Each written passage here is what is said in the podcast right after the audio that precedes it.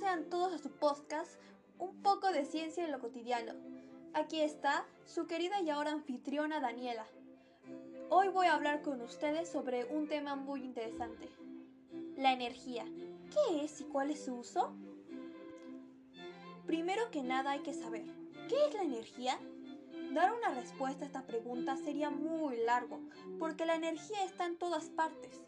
Es un agente de cambio y está en constante evolución. La energía es la capacidad de la materia para realizar un trabajo, es decir, para producir un cambio, así como también está ligeramente ligada a la fuerza y el movimiento.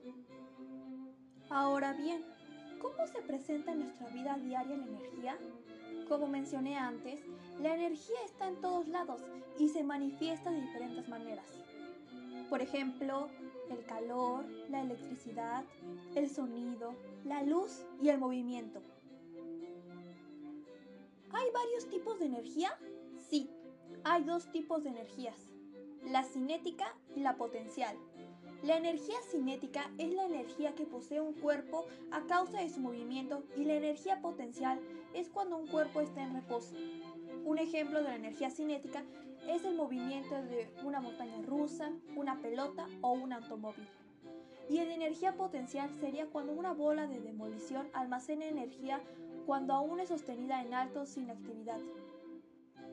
Un buen ejemplo de los tipos de energía es la fotosíntesis de las plantas, que utilizan la energía solar y luego la convierten en energía química para alimentarse, o las plantas hidráulicas que utilizan la energía cinética del agua para convertirla en energía eléctrica.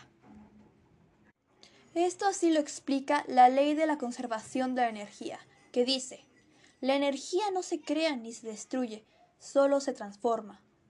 Esta ley fue propuesta por el científico francés Antoine Lavoisier en 1785.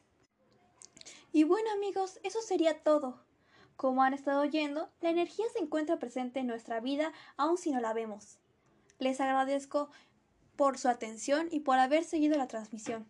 Sin más que decir, nos vemos en la siguiente sesión de Un poco de ciencia en lo cotidiano. Bye bye.